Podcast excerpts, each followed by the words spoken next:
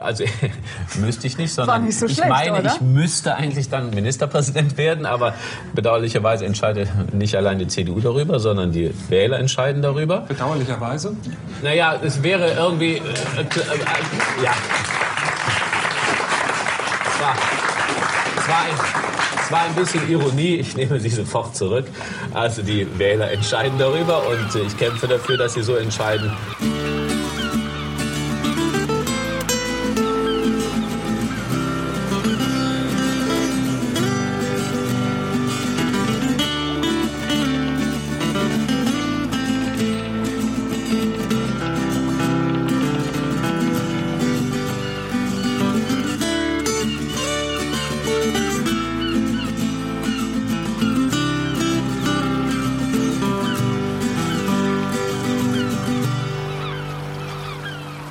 Willkommen zum Klabautercast 120.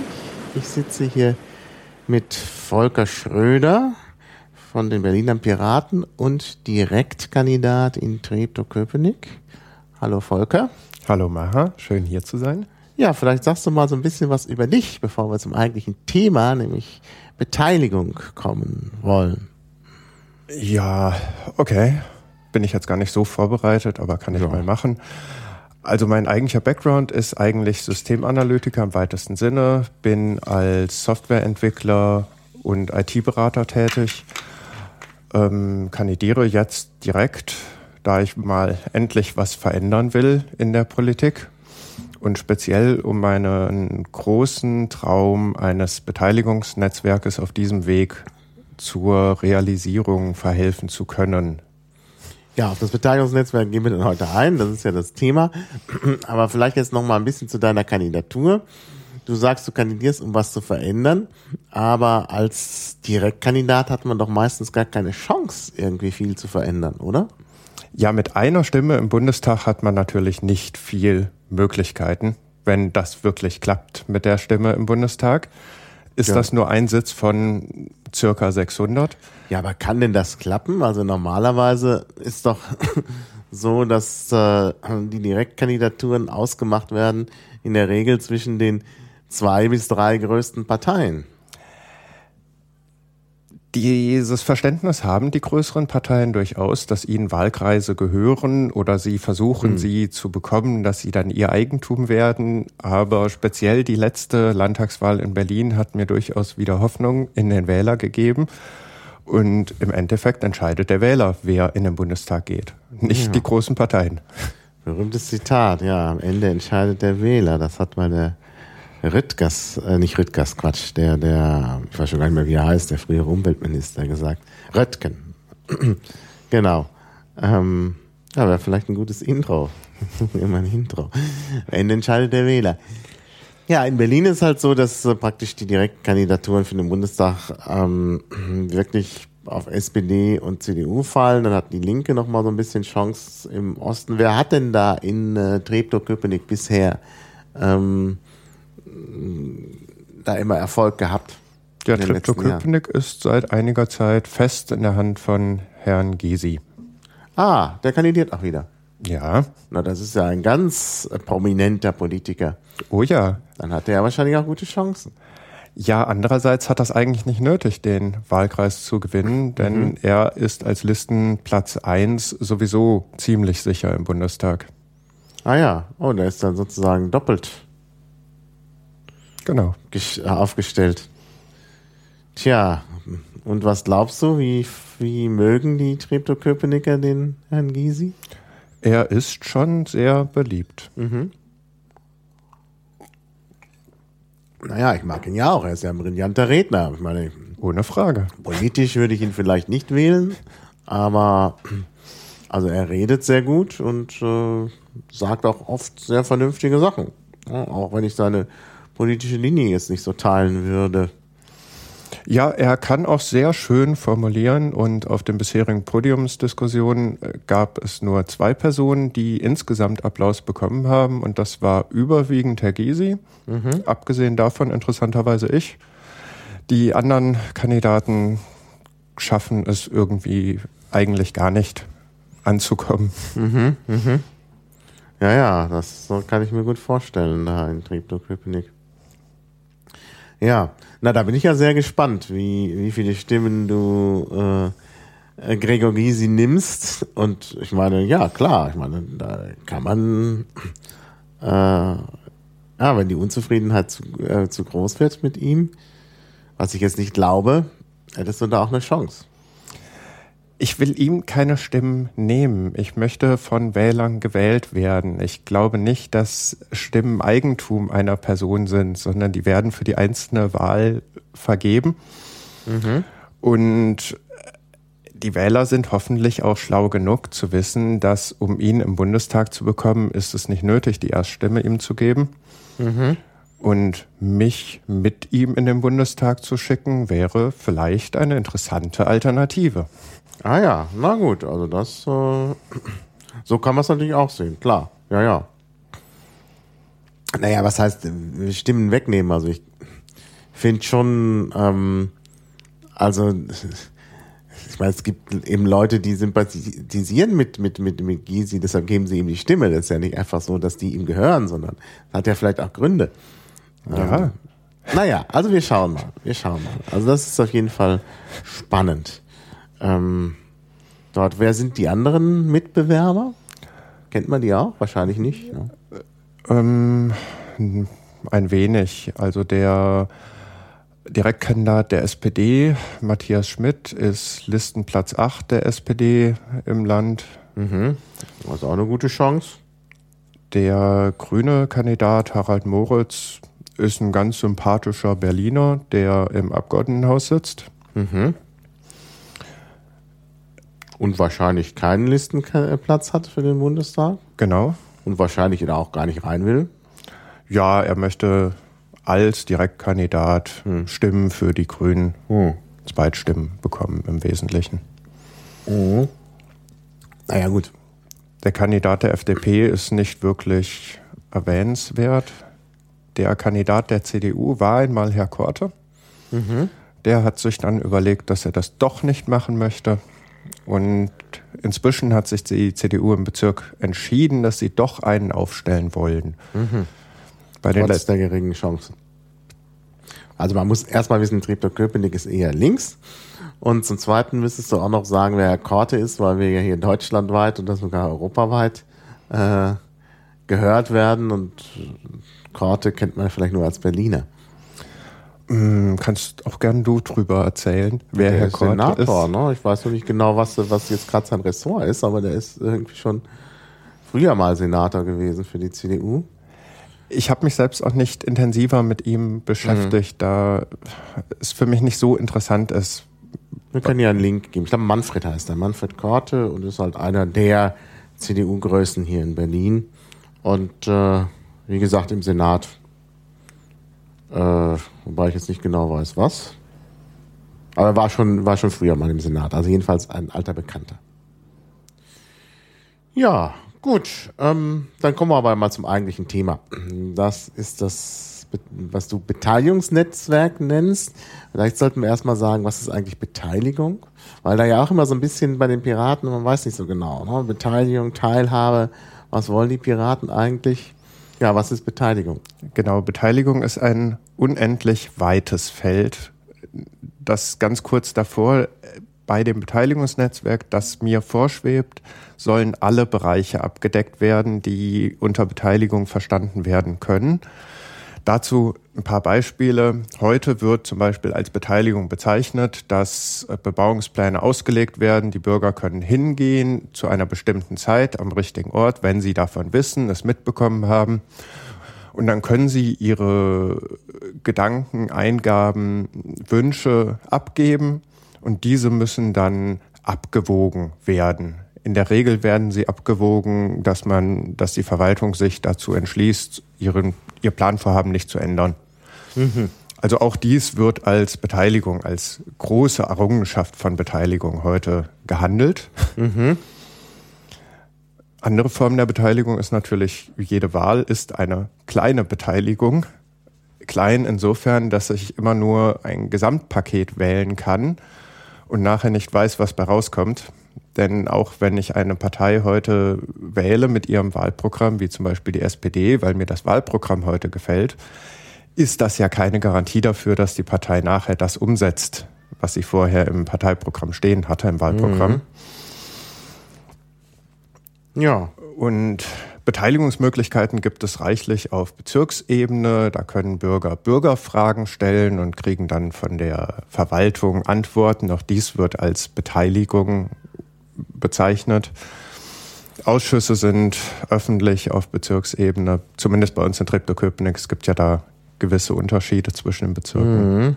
Aber insgesamt ist Bezirkspolitik relativ bürgernah in dem Sinne, dass jeder hingehen kann. Mhm. Allerdings ist auch sehr tröge und man muss sich mit sehr vielem befassen, wenn man sich tatsächlich einbringen will. Wenn man nur ein konkretes Anliegen hat, ist es eher mühsam, sich mit Bezirkspolitikern auseinanderzusetzen. Nichtsdestotrotz sind sie ansprechbar, aber wahrscheinlich dann doch wieder nicht zuständig. Mhm. Ja, nee, das ist schon ein interessanter Punkt. Also das mit den Bauplänen, was du zunächst nanntest, das ist ja spätestens bekannt aus Per Anhalter durch die Galaxis. Genau. Weil ja da die, die Baupläne irgendwo aussehen, wo man gar nicht hinkommt. Und es ist so ein bisschen hier auch äh, so. Also es ist, liegt auf irgendwelchen Ämtern aus, da muss man erstmal wissen, wo. Und nachher kann man dem Bürger vorwerfen, dass er sich nicht um seine ureigensten Interessen gekümmert hat. Ja, ja und sich jetzt nicht mehr beklagen braucht. Tempelhof Schöneberg ist das ein bisschen schwierig, weil es da verschiedene Standorte gibt von Ämtern, auch durch die Bezirkszusammenlegung. Da muss man immer wissen, wo jetzt gerade die Sachen liegen und was da liegt. Man weiß ja meistens auch erst hinterher, dass da irgendwas war, wenn gerade die Bäume abgeholzt werden und dann ist es meistens zu spät. Also äh, gibt es jetzt hier so ein paar konkrete Fälle.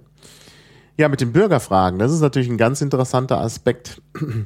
Und ähm, da kann man ja mal was verraten, weil ja mal gesagt wird, unsere Parlamentarier tun nichts. Also auf Ebene des Abgeordnetenhauses, das soll ja nach der Sommerpause dann auch drankommen, wollen ja die Piraten versuchen, sowas ähnliches wie diese Bürgerfragen auch im Abgeordnetenhaus einzuführen. Denn da geht das noch nicht. Das ist ja das Interessante. Berlin ist ja halb kommunal und halb äh, Land eben auch. Und beim Bezirk kann man Bürgerfragen stellen, aber beim Abgeordnetenhaus, wo die eigentlichen Fragen entschieden werden, kann man das nicht. Und ähm, da war eben jetzt der Vorstoß, dass man sowas einführt, eben auch auf Landesebene, dass Bürger kleine Anfragen stellen können ans Parlament. Ähm, bin da ein bisschen skeptisch, weil halt äh, das auf Ablehnung stoßen wird. Denn das Argument ist ja klar, die Verwaltung und damit auch der Senat werden sagen, wir sind dann überfordert, wenn dauernd Bürger irgendwelche kleinen Anfragen stellen.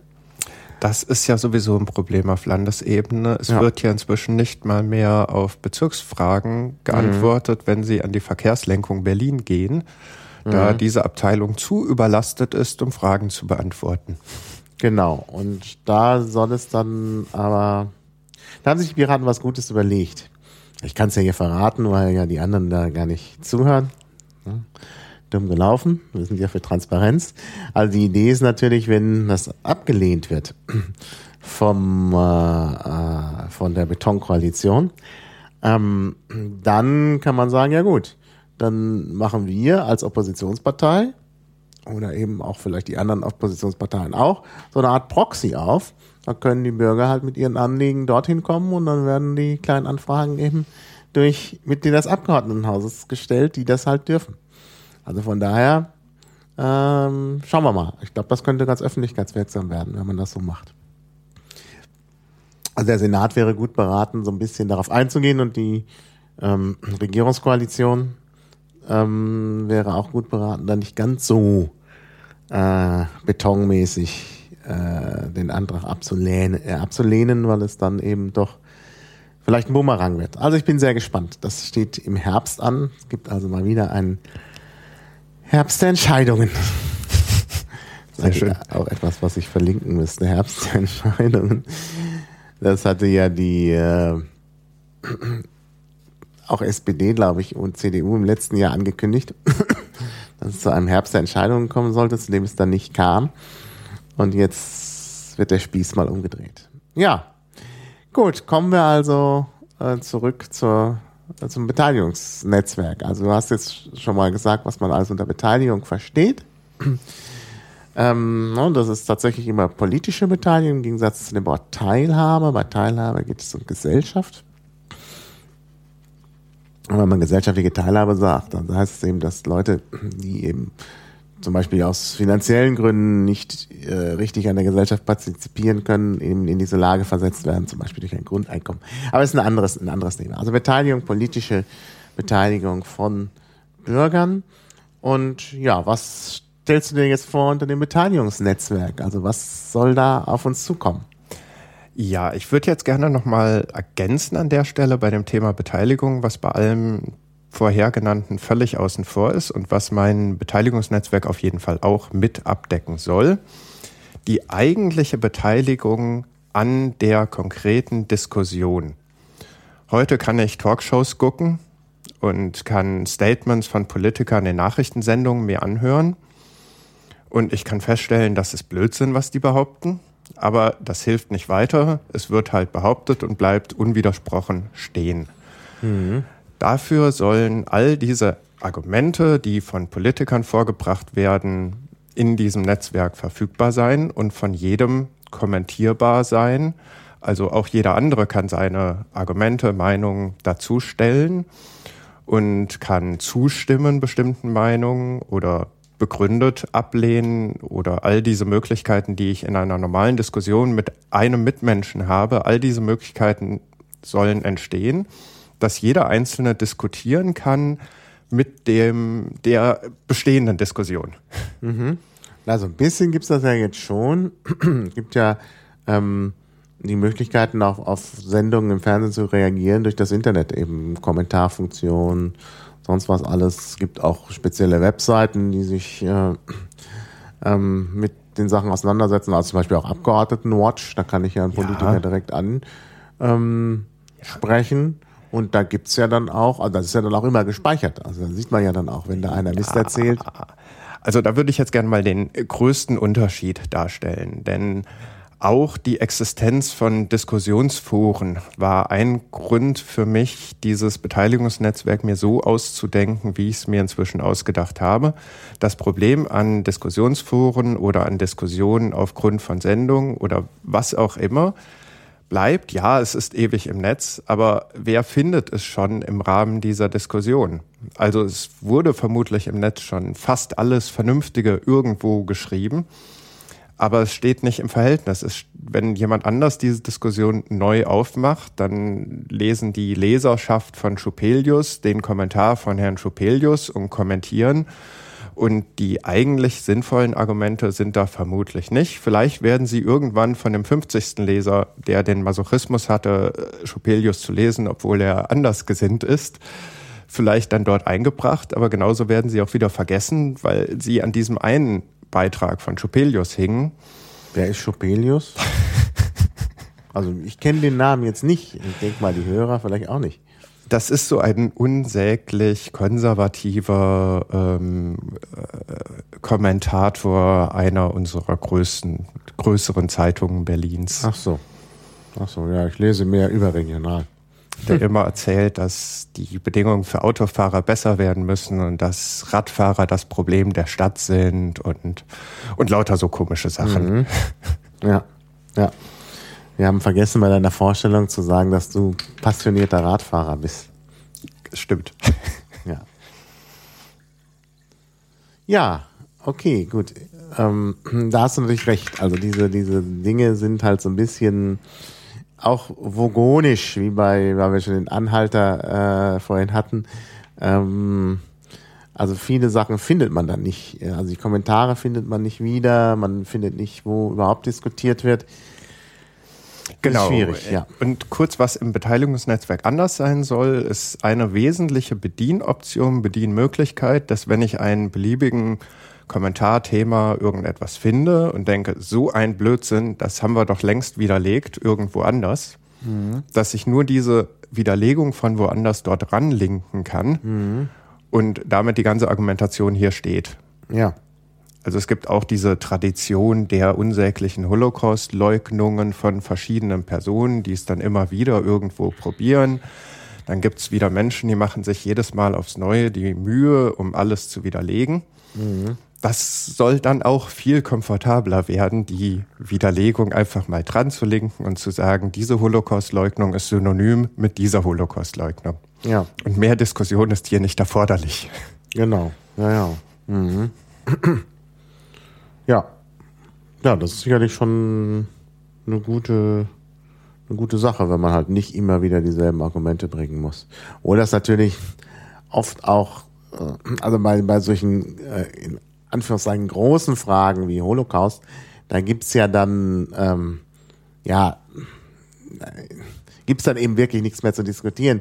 Bei vielen Detailfragen, gerade wenn man dann so ein bisschen mehr in die Lokalpolitik reingeht, ja, da stellen sich die Dinge dann doch sehr komplex dar und dann gibt's vielleicht Argumente, die gelten aber dann wieder auch nur, also wenn man zum Beispiel über die A100, also dieses unsägliche Bauprojekt in Berlin, weil du vorhin von den Autofahrern sprachst, da gibt's irgendwo Argumente, die passen, wenn man bestimmte Streckenabschnitte der A100 sieht, zum Beispiel Argumente über bestehende Kleingärten und so, passen dann aber vielleicht woanders wieder nicht. Und dann ist halt, ist halt schwierig. Und dann kann man nicht einfach so auf Argumente verlinken, sondern man muss das dann entsprechend ab, äh, anpassen. Ja, es ist, ursprünglich hatte ich mal diesen, dieses Wort Meta im Kopf.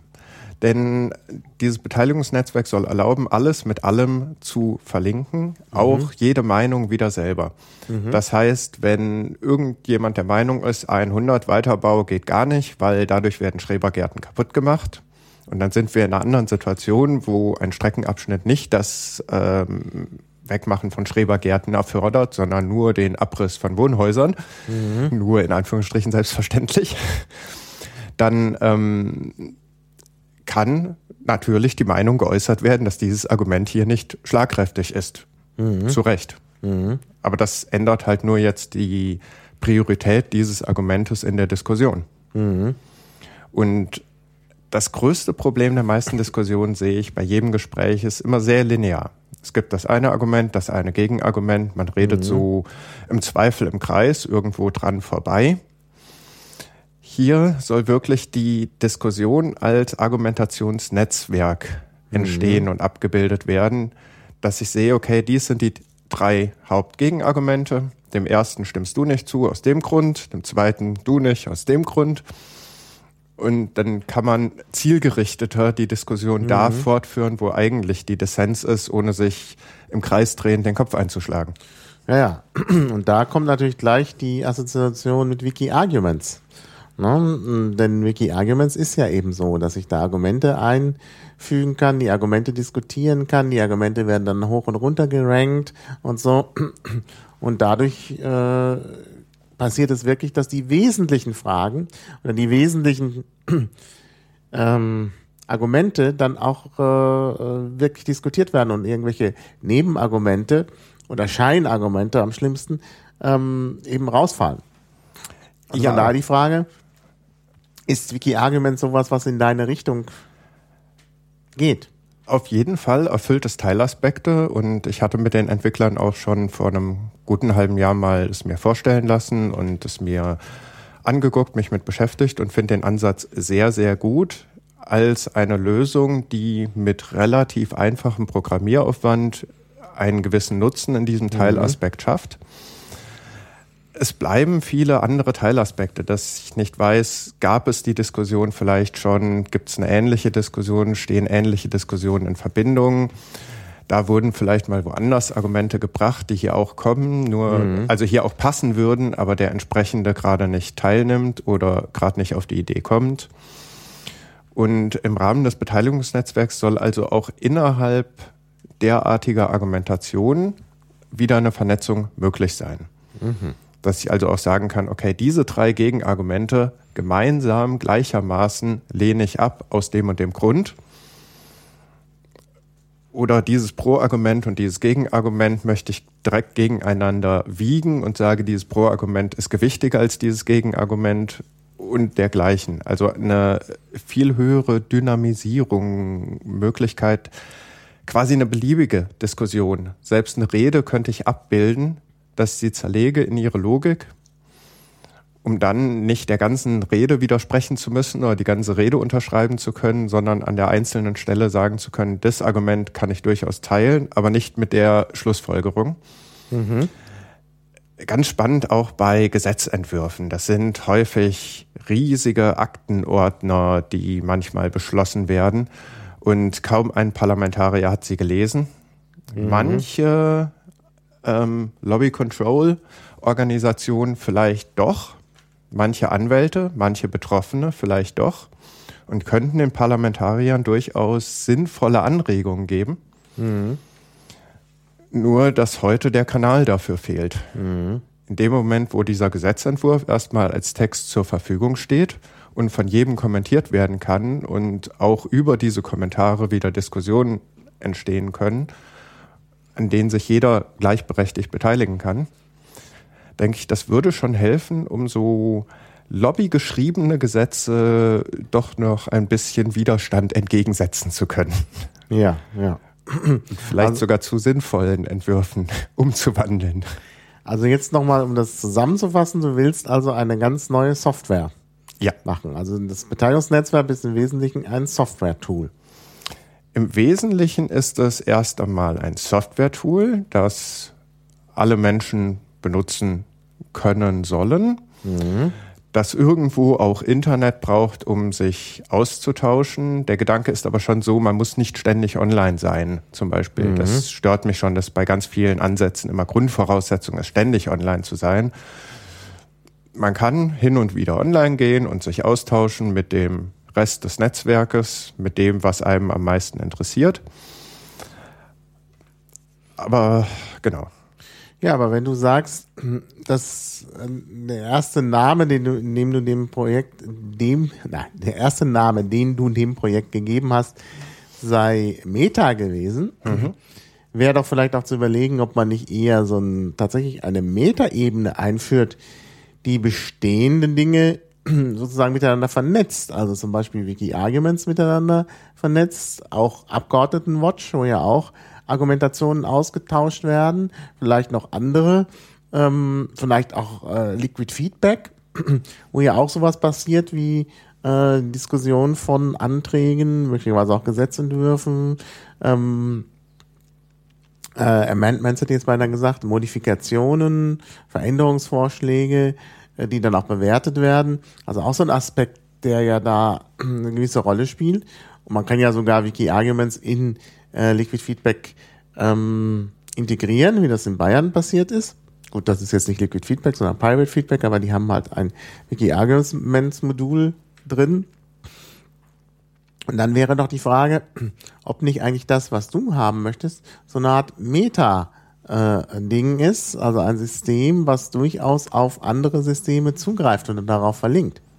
Ja, das ist auf jeden Fall gewollt, dass es alles verlinken kann. Mhm aber nicht automatisch wie Google, sondern dadurch, dass Benutzer entscheiden, das sehe ich als wichtig in diesem Kontext an. Und dort gab es diese Diskussion, auf die möchte ich verweisen, kurz mhm. zusammengefasst. Deswegen bin ich dafür, zum Beispiel. Mhm. Und das ist genau der Plan. Alles, was im Web existiert oder sonst wo existiert, soll verlinkbar sein in mhm. den Diskussionen als Argument, als Hintergrund während die eigentlichen Statements in dem System vorwiegend begrenzt, zeichenbegrenzt werden. Ich bin noch nicht ganz, ganz entschieden, ob 140 Zeichen oder 80 Zeichen oder 160 Zeichen ein richtiges Limit ist, aber auf jeden Fall soll das Argument an sich zeichenbegrenzt sein. Ja, das ist alles sehr kurz. Also ich würde sagen, wenn man wirklich äh, gerade in deutscher Sprache verständliche Sätze absondern will, sind 140 und 160 Zeichen schon zu wenig. Da müsste man, wenn dann auch noch vielleicht ein Link dazu kommen soll oder so, müsste man schon 256 Zeichen haben, wie das ja von app.net ähm, gemacht wird. Die haben ja 256 Zeichen und ich finde das sehr angenehm als äh, Limit. Ja, allerdings den Link sehe ich schon als Add-on, also nicht so. mehr als Teil des Arguments. Und ja, gut. Allein dadurch wird es ein bisschen weniger und schon, wenn ich ein Argument habe, dass ich sage, ich möchte dies und jenes, weil etwas mhm. anderes, dann sind das eigentlich schon zwei Statements, mhm. die mhm. nicht mehr in eins passen müssen. Deswegen denke Ja. ich, könnte 140 vielleicht sogar reichen, um auch die Benutzer zu zwingen, sich zu überlegen, was ist denn eigentlich jetzt das eine Statement und was ist schon Begründung. Ja. Aber das ist ein Detail, das noch nicht heute entschieden werden muss, abschließend. Naja, also aus linguistischer Sicht sind 140 Zeichen für deutsche Sätze eigentlich zu wenig, weil die normalen deutschen Sätze immer etwas, also selbst einfache Sätze länger sind. Nehme ich mit. Okay, Ja. vielen Dank.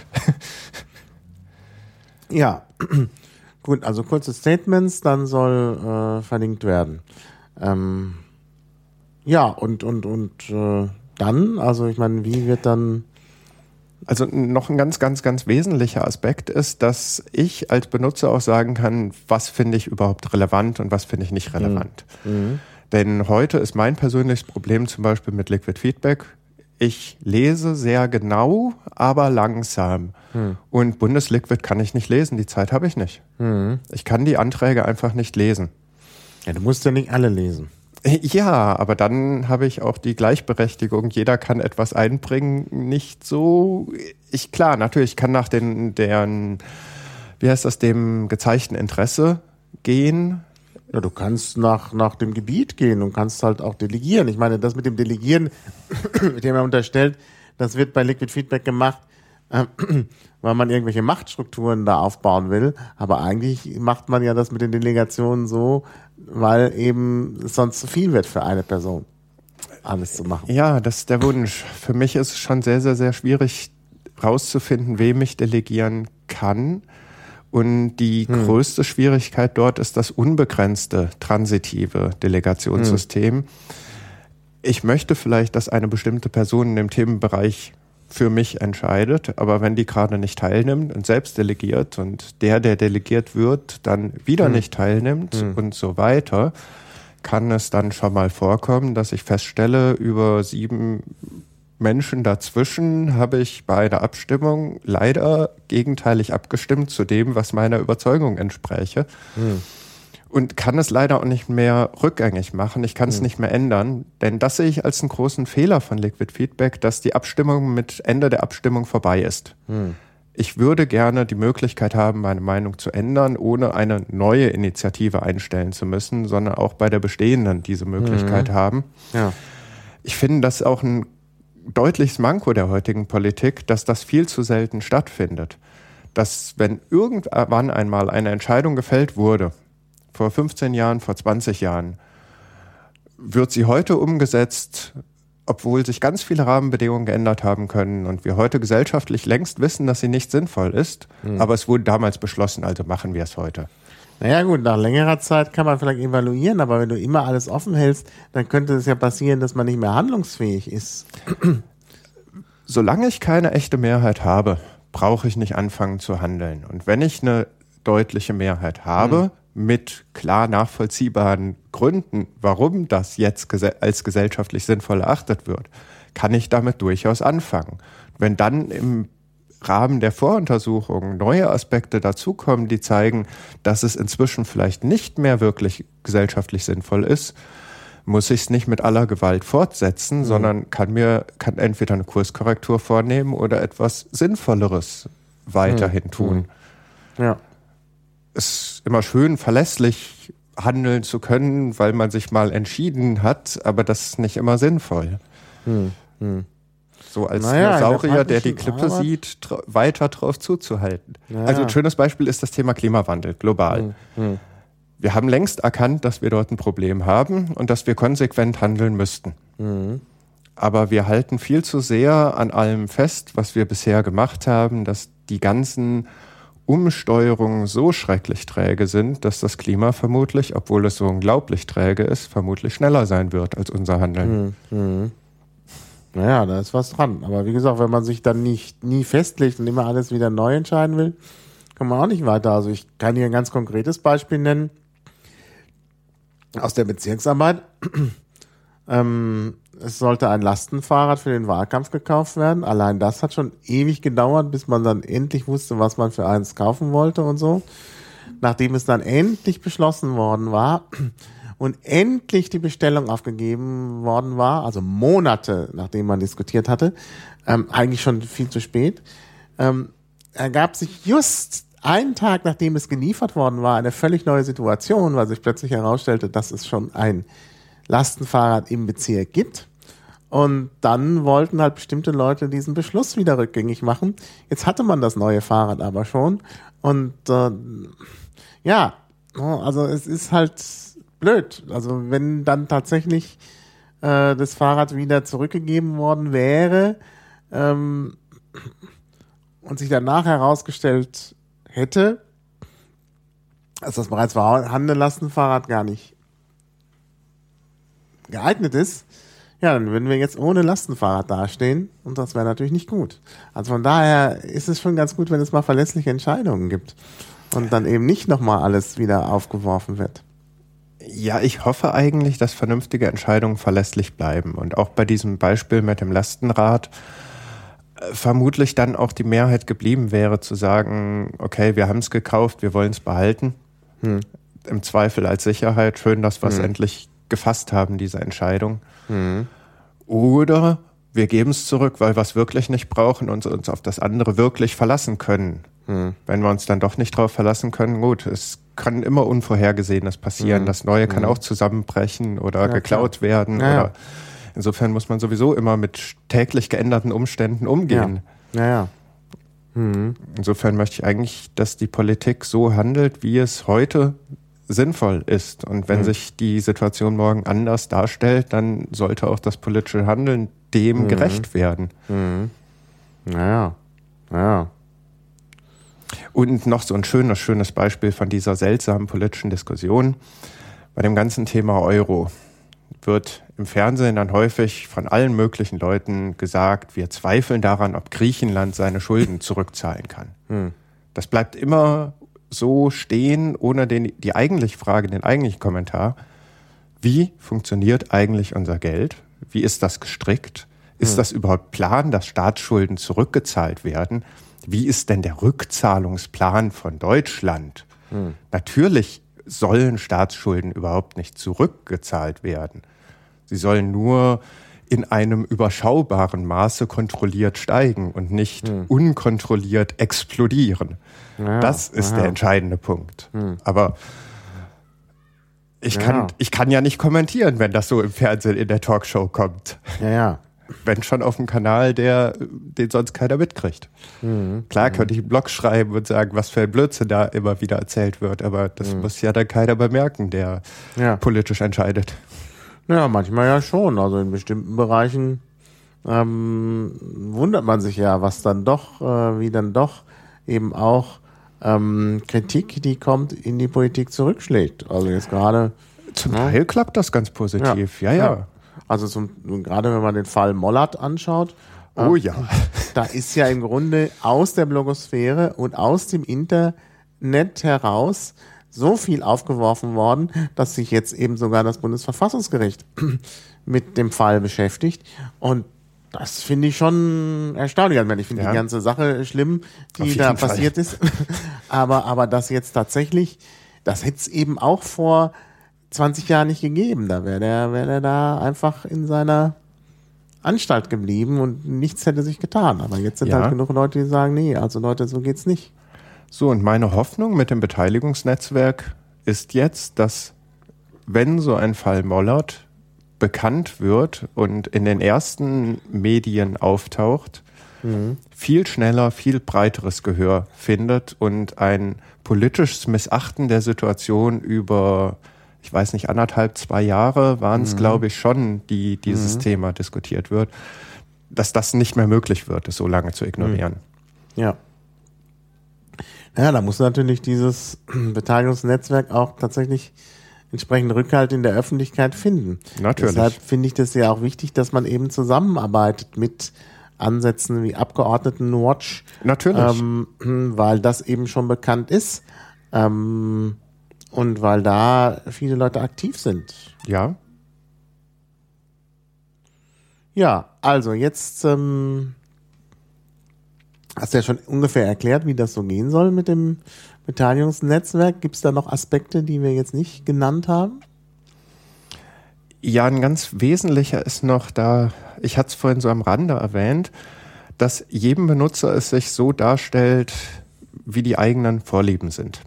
Also ich kann zum Beispiel es auch dafür benutzen, Nachrichten zu bekommen. Mhm. Und dann bekomme ich die Nachrichten, die mich interessieren. Mhm. Dann bekomme ich vielleicht, wenn ich die, das Medium Video wähle, im Jahr fünf Minuten über Fußball erzählt, weil das kein Thema ist, das mich besonders interessiert. Mhm. Und dafür bekomme ich viel mehr Hintergrunderwähnungen, zum Beispiel über ein Flugunglück vor zwei Jahren über dem Atlantik, was denn draus wurde und ob Air France nun in die Verantwortung gezogen wurde oder alles auf die Piloten abgeschoben wurde. Das sind so Meldungen, die ich heute so in den Nachrichten gar nicht nachverfolgen mhm. kann, selten mhm. zufällig die Randnotiz mitbekomme. Mhm. Und in dem Sinne wünsche ich mir dann halt die Nachrichten nach meinen Interessen. Und mhm. das sollte es halt dann auch leisten können. Dadurch, dass Benutzer, die heute Dinge auf YouTube hochladen, es auch noch im Argumentationsnetzwerk, im Beteiligungsnetzwerk an der richtigen Stelle verlinken bei dem Thema. Mhm. Und ich mir markieren kann, das sind Themen, die sind mir besonders interessant. Und wenn da was kommt, dann kriege ich das. Mhm, mhm. Das ist ja interessant. Äh, ein interessanter Aspekt. Äh, der interessiert mich, weil ähm, es gerade eine neue Initiative von Volker Grasmuck gibt, also auch ein bekannter Name aus der Open Source Bewegung. Der möchte jetzt so eine neue Art von Grundversorgung herstellen. Also Grundversorgung ist ja das Stichwort, unter dem der öffentlich-rechtliche Rundfunk funktioniert, ähm, wo man tatsächlich sozusagen die Grundversorgung demokratisiert. Und das ist ja im Grunde auch dein Ansatz. Da solltet ihr euch mal zusammentun. Ich werde ja, das auch verlinken, die Vorstellung Fall. von Volker Grasmuck dann. Ähm, aber es ist wirklich ein interessanter Aspekt. Ja. Ähm, ja, gut. Also, es soll Software geben. Die heißt, das, das heißt also, es müssen Leute das programmieren. Wie sieht da deine Vorstellung aus? Genau, das ist ein Grund, warum ich es nicht schon längst gemacht habe. Nachdem ich mir überlegt habe, was alles erforderlich ist und mir darüber klar geworden bin, was technisch, programmiertechnisch dahinter steht, wurde mir klar, ich brauche zehn, etwa zehn Softwareentwickler, die sehr erfahren sind in jeweils verschiedenen Teilbereichen. Mhm die jeweils abzudecken sind. Und die müssten mindestens, also gut ein Jahr Vollzeit daran entwickeln. Mhm. Und ich kenne ja ein paar fähige Entwickler. Das Problem bei denen ist durchweg, dass sie auf ihr Einkommen angewiesen sind und sowas nicht ähm, mal eben ein, anderthalb Jahre als ehrenamtliches Projekt Vollzeit nebenher tun können. Mhm. Und deswegen benötige ich auf jeden Fall gewisse Ressourcen, um dies realisieren zu können. Mhm. Naja, da könntest du ja was machen mit Crowdfunding und Kickstarter und so, was es da alles so gibt. Mm, ja. ja das wäre ja eine Möglichkeit, ähm, erstmal Geld aufzutreiben. Und dann muss man natürlich machen. Also es ist oft so, dass, dass solche Sachen natürlich daran scheitern, dass man nicht die nötigen Programmierer hat. Also wir hatten ja in Schöneberg auch mal so ein Projekt gemacht, darüber habe ich auch hier schon berichtet. BVV-Leaks. Das passt auch in gewisser Weise zu deinem Projekt. Da ging es darum, dass man halt die ganzen Dokumente, die für die BVV wichtig sind, ähm, dass die irgendwie ins Internet kommen. Das geschieht im Moment noch nicht so richtig. Also viele Dokumente liegen dann eben doch nur gedruckt vor, beziehungsweise die Verwaltung macht irgendwas mit dem Computer und dann wird es aber ausgedruckt auf dem Papier, auf dem Briefpapier der Verwaltung und dann wird es wieder eingescannt und an die BVV-Mitglieder verteilt und irgendwie verliert sich das dann. Und da war eben, ja, die Idee, dass man so auch so eine Community schafft mit Leuten, die sich eben für Angelegenheiten der BVV interessieren, ähm, wo dann eben Dokumente zur Verfügung stehen und wo dann natürlich auch die Bürger mit den Verordneten zusammen diskutieren können und da eben tatsächlich so eine, ja, zumindest erstmal Einblick äh, möglich ist in die Dokumente, die es schon gibt. Das haben wir versucht hier äh, in die Wege zu leiten, aber dann kam eben alles anders. Die äh, Hauptaktiven dieser Angelegenheit, die ja bei uns auch in die BVV einziehen wollten, kamen dann aber, also die Hauptaktiven waren Alexander Spieß und Simon Kowalewski, die dann plötzlich im Abgeordnetenhaus landeten und dann natürlich keine Zeit mehr hatten für dieses Projekt. Mhm. Wären sie in die BVV eingezogen, hätten sie vielleicht mehr Zeit dafür gehabt. Aber das war dann nicht der Fall. Also von daher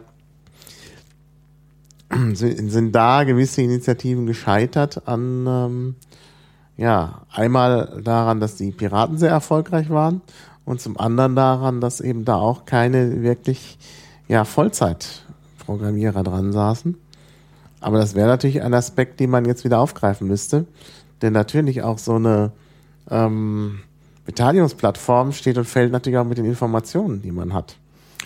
Natürlich. Also es soll auf jeden Fall äh, die Möglichkeit einerseits existieren, dass jeder noch ergänzen kann, aber ein gewisser Grundstock existieren von Importfunktionen von allen möglichen Plattformen. Hm, hm. Und ähm, es soll hochmodular werden, so dass ich zum Beispiel entscheiden kann, mich interessiert so ein BVV-Kram, importiere mir mal den BVV-Kram und dann habe ich den halt bei mir schon auch drin und kann dazu Argumente liefern und so weiter.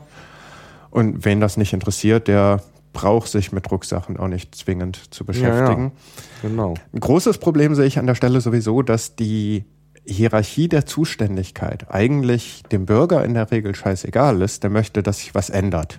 Mhm. Und ich nehme jetzt mal ein ganz banales Beispiel. Da ist irgendwo ein Schild, ein Verkehrsschild, das jemand bescheuert findet. Vielleicht ist es auch nur ein 50-Schild zwischen zwei 30-Schildern, das mhm. einfach weglassen weggelassen werden könnte, hätte man durchgehend 30.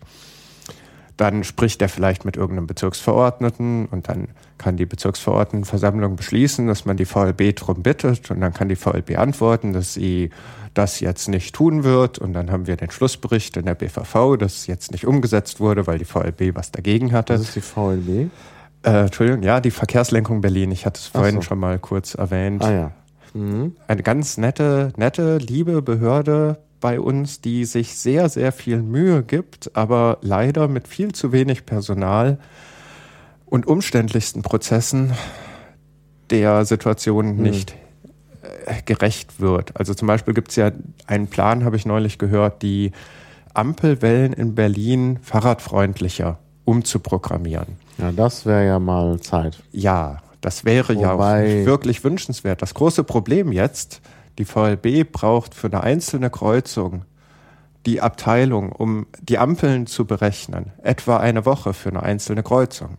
Hm. Das heißt, bis wir die Ampelwellen in Berlin fahrradfreundlicher schalten können, vergehen Jahrhunderte. Also irgendwo haben wir doch ein ernsthaftes Problem in der Organisationsstruktur. Hm. Und dann kann man darüber diskutieren, ist das Problem, dass die VLB zu wenig hm. Mitarbeiter hat oder ja. ist das Problem, dass sie die falsche Software benutzen? Hm.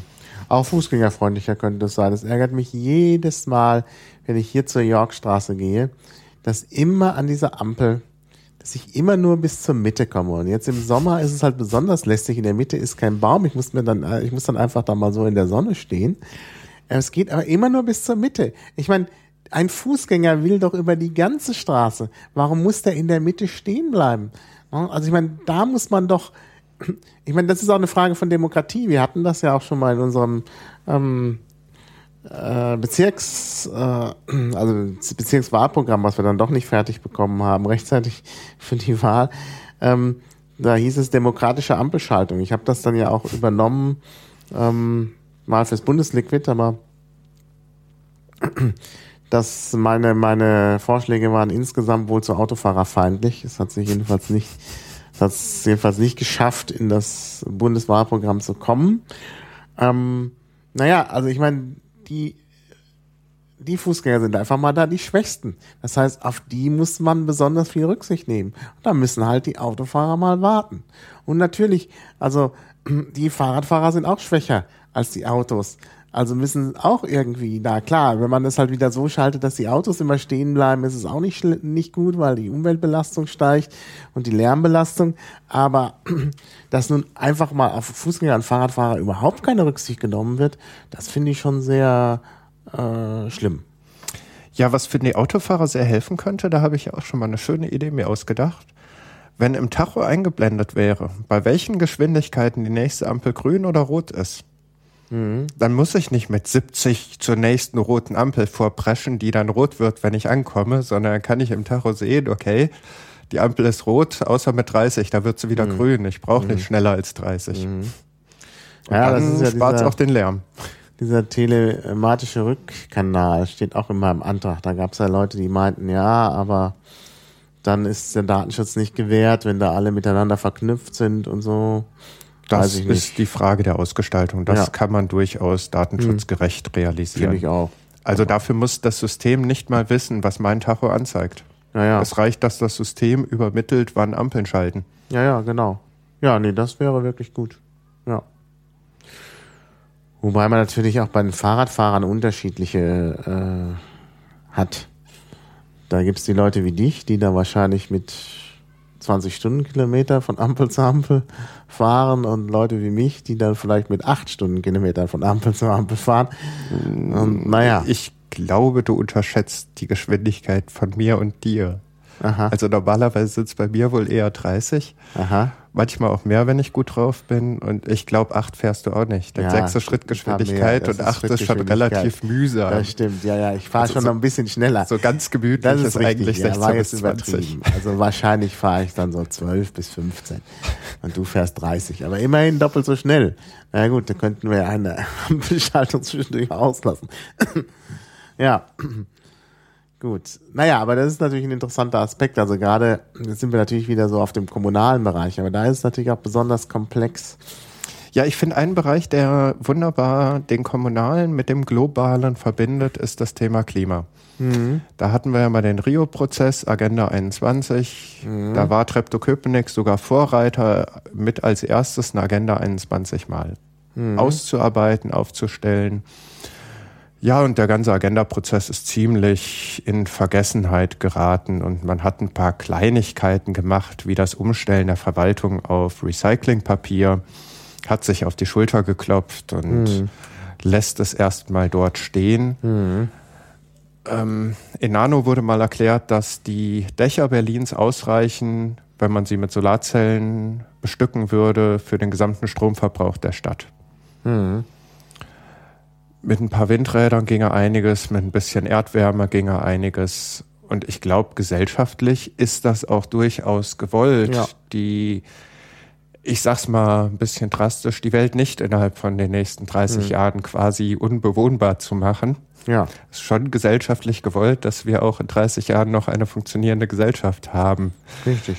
Und insofern wäre dort konsequenteres Handeln durchaus auch mhm. denkbar im Kleinen, wie im Großen. Also es sind halt die, diese beiden Aspekte, dass ich durchaus auch mal mit dem Chinesen und dem Japaner und dem Inder und dem Amerikaner und dem Afrikaner, wir können uns mal alle gemeinsam einigen, dass wir in 30 Jahren noch eine bewohnbare Welt haben wollen. Mhm. Und dann können jeder für sich mal überlegen, was das lokal heißt. Und mhm. in Berlin würde ich halt unter anderem vorschlagen, dann lass uns doch mal die Solarzellen auf die Dächer packen. Mhm. Ja, allerdings.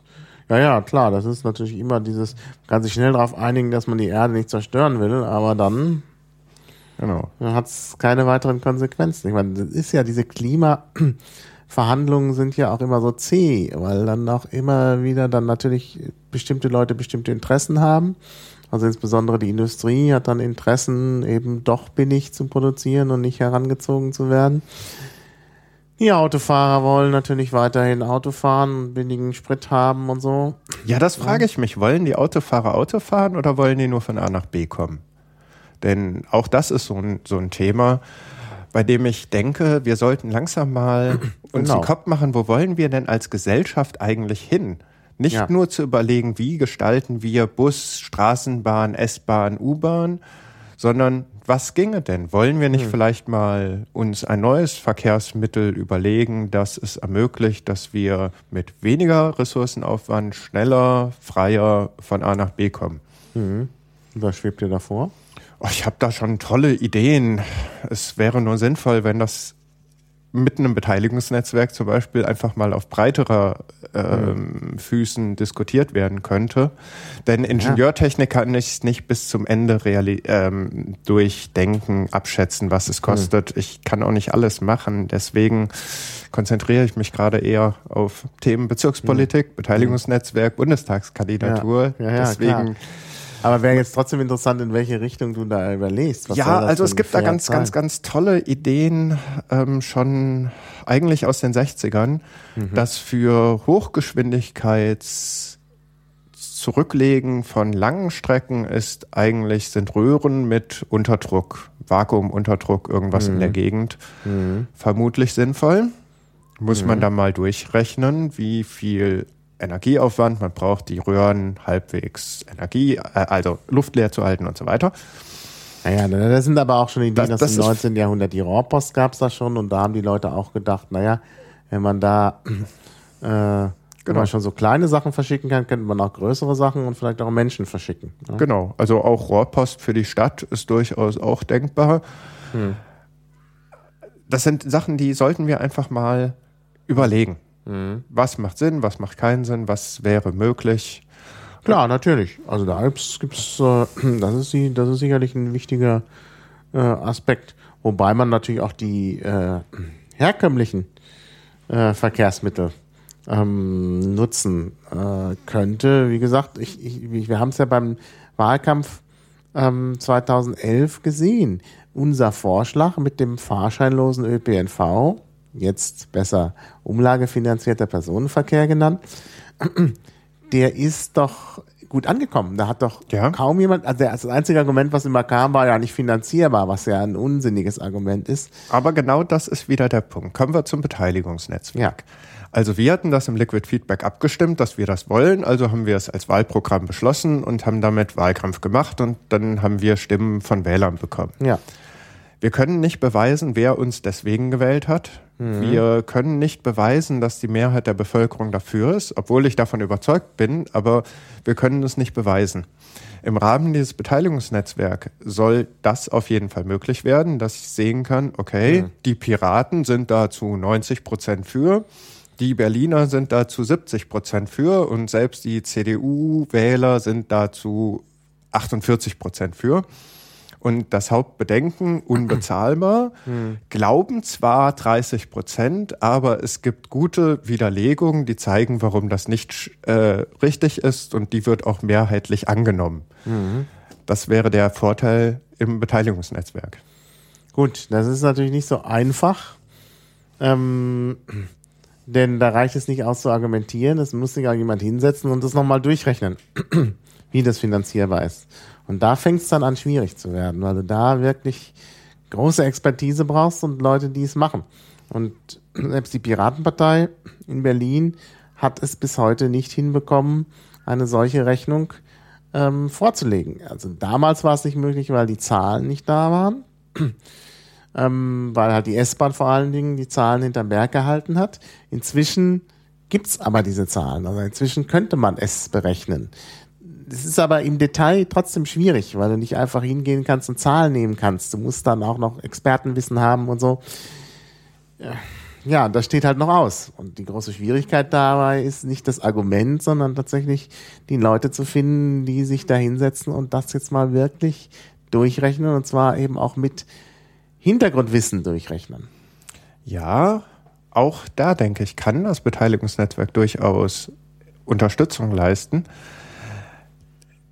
jetzt ist die Situation, es gibt nicht den einen, der es fertig durchgerechnet hat oder die Gruppe, die sich autorisiert fühlt, dieses Ergebnis jetzt präsentieren zu können, aber mhm. inzwischen haben wir gewisse Zahlen. Im Rahmen dieses Beteiligungsnetzwerks könnte ich durchaus auch erstmal eine Daumenpeilzahl hinschmeißen, dann können Leute erklären, warum die dem nicht gerecht wird und die Situation eine andere ist. Und so können wir uns dann auch in einer Diskussion vielleicht einem vernünftigen Schätzwert nähern. Mhm. Also im Sinne eines, nicht einer blauen Schätzung, sondern so, wir können sicher sagen, es wird nicht teurer als so. Wir können mit guter Zuverlässigkeit sagen, es wird mindestens so teuer, mhm. also sind wir in diesem Bereich. Und möglicherweise muss man gar nicht den Centbetrag ausrechnen, sondern kann sich schon mal gesellschaftlich einigen, gut, wenn es maximal so teuer wird, mhm. dann lass es uns machen. Mhm. Und dann sehen wir, wie teuer es wirklich wird. Naja, naja, genau. Ja, also jetzt nochmal grundsätzlich, ähm, also es geht ja beim Beteiligungsnetzwerk darum, eben auch so Informationen zusammenzubringen, also irgendwie zu aggregieren. Mhm. Ja? Ähm, auf der anderen Seite hattest du aber im Vorgespräch gesagt, das Ganze soll jetzt nicht so zentralistisch sein, heißt ja auch ein Netzwerk. Mhm. Also wie kann man das realisieren? Ich glaube, das ist für viele Projekte ein großes Problem. Ich meine, selbst wenn du sowas anguckst wie Twitter, natürlich willst du irgendwie Zugriff auf alle Twitter-Nachrichten haben, aber du willst auf der anderen Seite auch nicht, dass es so eine Firma gibt, die mit ihren Servern das macht, sondern du würdest halt gerne die Sachen verteilt machen. Ein bisschen wie Identica, aber Identica, ja, das hat dann auch nicht richtig funktioniert, weil es dann doch nicht so viele verteilte Server gibt. Wie stellst du dir das denn vor beim Beteiligungsnetzwerk mal jetzt so als Konzept, wie man es dann realisiert? Da muss man natürlich die Programmierer fragen. Aber also diese Problematik zentral und für alle zugreifbar, aber dann wieder verteilt. Und du hast ja auch gesagt, man muss nicht ständig online sein. Also wie, wie geht das? Ja, also erstmal vom Grundkonzept vollständig verteilt. Jeder normale Client ist gleichzeitig Server und hat die gesamte Diskussion, die seinen Benutzer interessiert.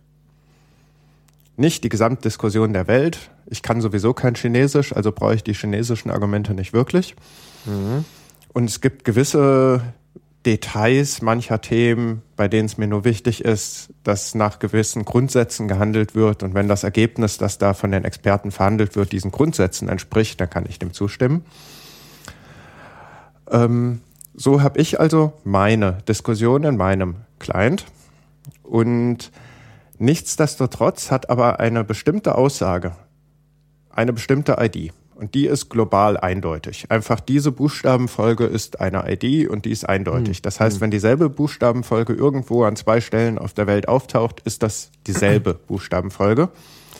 Ja, und da gibt's ja schon, ne? da gibt's ja schon dieses uh, Yuri Universal Resource, Ident äh, Resource Identifier, wo du ja halt jede Information eine ID zuordnen kannst. Ja, das soll halt wirklich jedes Statement hm. eindeutig sein auf hm. die Art. Und mein Client tauscht sich mit anderen Clients aus, was sie zu beitragen können, was sie an neuen Erkenntnissen haben, was sie an Argumenten in dem Bereich, den mich, der mich interessiert, Neues haben. Und gleichzeitig gebe ich ihnen, was sie interessiert, von dem, was bei mir neu ist. Es soll schon so funktionieren, dass wenn ich online bin und in ein bestimmtes Thema reingucke, bei dem gerade andere Menschen auch aktiv sind, dann soll ich quasi auch in Echtzeit sehen, was hier gerade passiert, mhm. wie sich gerade Stimmungen ändern, wie Argumente an Bedeutung gewinnen oder verlieren. Andererseits soll es halt auch offline funktionieren. Also beide Seiten. In dem Moment, wo ich mich auf ein bestimmtes Thema verlinke, bin ich ziemlich sicher, ich habe hier alle Informationen zu dem Thema, weil ich habe es gefunden. Also die verschiedenen Clients, die sich über dieses Thema unterhalten, einigen sich quasi vorneweg, auf welchem Weg sie miteinander sprechen. Das mhm. muss jetzt nicht ein Knoten sein, das kann auch über verschiedene Knoten, aber die tauschen sich halt live ja. aus. Ja. Und wenn ich verschiedene Clients nach dem Thema frage, wo sie gerade nicht online sind, können sie mir sagen, was ihr aktueller Stand ist. Natürlich alles automatisiert. Das ist jetzt mhm. nichts, womit ich mich als Benutzer befasse. Als Benutzer bekomme ich nur die relevantesten, spannendsten neuen Argumente zu den Themen, mhm. die mich interessieren. Mhm. Oder Nachrichten oder wissenschaftliche Erkenntnisse oder was auch immer. Es mhm. soll ja gar nicht eingeschränkt sein auf die politische Entscheidung, sondern es soll mhm. auch sowas wie Wikipedia mit verlinken. Und in Wikipedia gibt es ja gerade in Deutschland die große Löschdiskussion, die ja auch zu dem Spitznamen mhm. Löschipedia geführt mhm. hat. In dem Moment würde ich gerne im Beteiligungsnetzwerk kann ich Wikipedia-Artikel verlinken und wenn die gelöscht werden, dann habe ich immer noch die Kopie dieses mhm. Artikels mhm. und mit dem Vermerk, ja, Wikipedia sieht ihn als irrelevant an, dann kann ich auch noch in meinem Beteiligungsnetzwerk erklären, warum ich es relevant finde. Mhm. Das heißt, es muss also auch alles immer reinkopiert werden. Also auch wenn ich jetzt eine Diskussion bei Abgeordnetenwatch hätte oder so, müsste das dann auch übernommen werden. Ja, das ist so ein prinzipielles Problem. Es muss nicht zwingend, aber das Problem ist, dass alles, auf das ich verlinke, natürlich in der Regel von anderen wieder verändert, verändert werden kann. Mhm. Und mein Argument bezieht sich auf den Text, den ich da heute gelesen mhm. habe. Mhm. Deswegen Gut, bei der sinnvollerweise kannst du eine Version angeben. Genau. Dann hast du genau die Version. Genau. Was allerdings beim Löschen wieder nicht passt, weil dann alle Versionen weg sind. Solange so ein Mechanismus in dem System existiert, dass ich an den gelöschten Artikel nicht mehr per Link rankomme, dann muss das wohl rauskopiert werden, mhm. um da sicher zu gehen. Ja. Ja, das ist eine ganz schwierige Sache. Weil das nicht immer weiß, was passieren wird vorher. Ja. Und, und es, es kann ja sogar so passieren, dass ich denke, das wäre nicht nötig und der Nächste, der mein Argument sieht mit dem Link auf Wikipedia, oh je, der, der hält das ja für, äh, für zuverlässig, den Artikel, auf den er verlinkt. Moment, mhm. wir brauchen davon noch eine Offline-Kopie. Ja, ja, gut, genau. Kann man dann entsprechend entscheiden. Durch, dann kann man wahrscheinlich so ein Häkchen setzen und sagen, hier braucht man eine Kopie. Ja. Wenn das einer macht, dann steht sie allen zur Verfügung, egal ja, ja. wer auf die Idee kommt. Ja, ja. Ja. Genau, ja. Naja, dann braucht man natürlich auch entsprechend Speicherplatz, genau.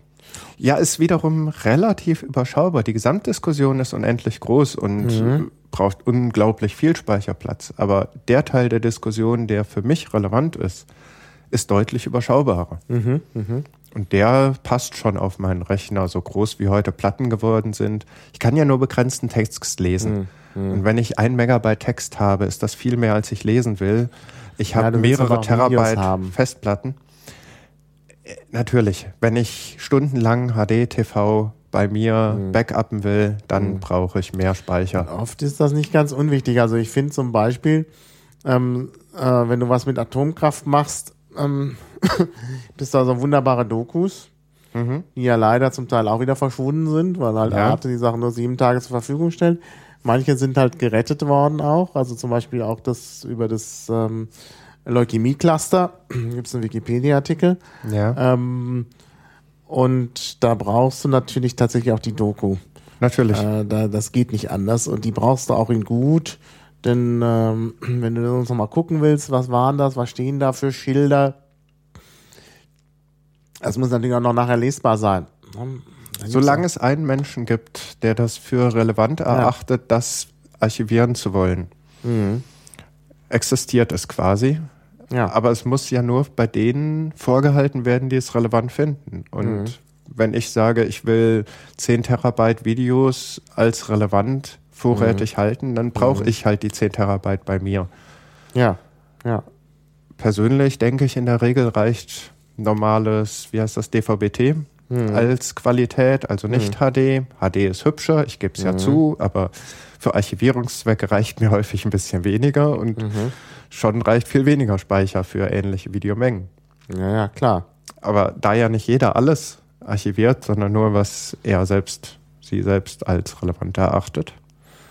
Ja, aber dann bleibt das Problem. Wenn ich jetzt mich für ein Thema interessiere, plötzlich und finde heraus, da gibt's schon, da gibt's schon irgendwie was bei jemand anders und dann fordere ich das an und dann stellt sich aber heraus, der hat das inzwischen gelöscht auch schlecht.